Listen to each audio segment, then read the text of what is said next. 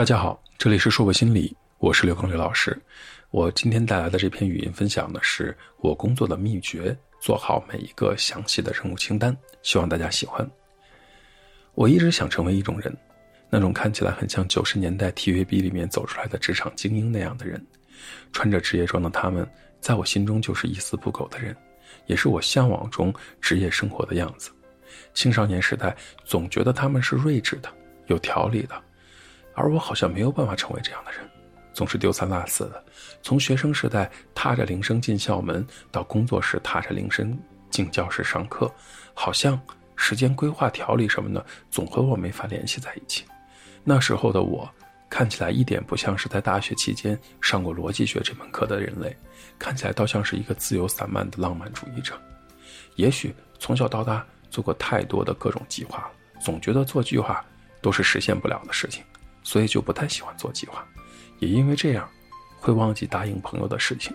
也因为这样呢，会忘记面试，会忘记一些需要带的重要的东西，为生活带来了很多的苦恼。这一切，从我开始使用日程本这件事发生了变化。刚开始的时候呢，依然是一团糟，就想着计划什么的，每天要么是做不完，要么是做不到，安排什么呀。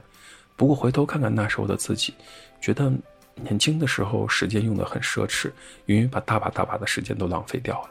后来我发现了一件事，让生活变得有条理起来。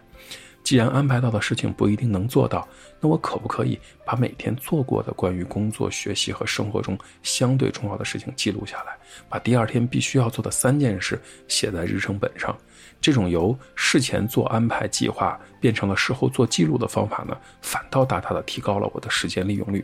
最明显的是，让我一日一夜的日程本上有了很多的内容，不会让我看到一本日程本里有大量的空白页，直接的减轻掉了我心里的内疚和焦虑感。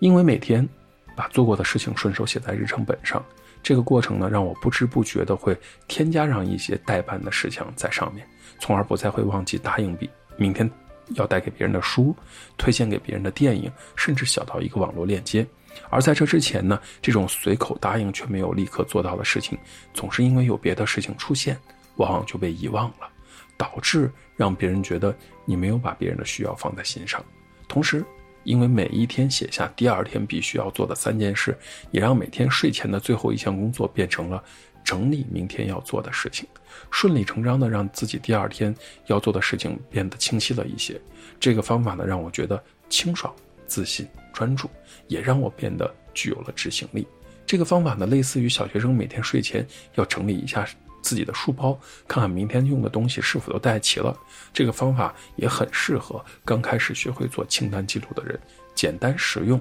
但是却能让每日的效率提升一大截。可是要坚持。所有的行为改变突出的特点就是要坚持啊！关于这种简单记录的好处呢，包括减轻焦虑，因为你不用担心忘记事情，让你专注的做事情，不用把力气花费在记忆事情上。每完成一项呢，你的成就感就会加深一点，你不会因为每天的碌碌无为而悔恨。第四呢，因为做记录也能够让生活中很多重要的事情能够自动完成了。学会做这样的每日安排清单呢，你会发现你的时间运用的变得很有效。把事情写下来本身就是一件充满力量的事情。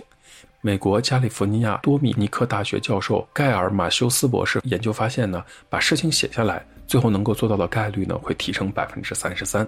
时间没有人会嫌它太多。刚开始创建硕博心理的时候，欠缺条理呢，也一直让我处在压力之下。不论做什么，我都担心自己是不是忘了一些重要的事情去做，忘记朋友之间的事情还来得及补救。可是忘记工作上的事情，很有可能就会带来很多的不良反应。面对公司、家庭、熟悉的或者不熟悉的朋友，我们总是有太多的事情没有做完。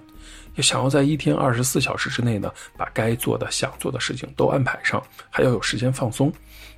对很多人而言呢，都像是一种不可能完成的任务，要不怎么有这么多人焦虑呢？可是，即使满脑子都是浆糊的人，只要有一张清单，就可以变得条理分明、思路清晰。毕竟是人都会忘记事情啊，多做一些准备总是好的。把事情写下来，做成行动清单，看起来很简单、很脑残，但是效果却出奇的好。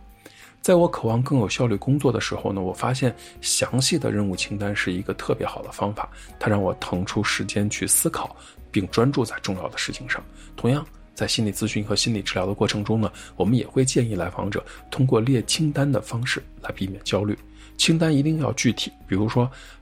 给客户打电话和给五个客户呃打电话，听起来后者就更具体可行。比如说健身和到环城公园跑步三十分钟，后者听起来就具有操作性。去超市采购的时候呢，你会发现，如果没有目的的去超市买东西，就会不知不觉的买了很多额外的东西。所以列清单和做每日记录的重点就在于具体可行。说起来挺容易的，但是做起来确实很难。人呢总是比较容易自欺欺人、好高骛远，所以一定要提醒自己，目标要具体、要小。要能实现才是真的，所以学着做日常清单来整理自己的生活吧，你会发现生活出奇的有条理，时间也多了很多。这就是我工作中的小秘诀。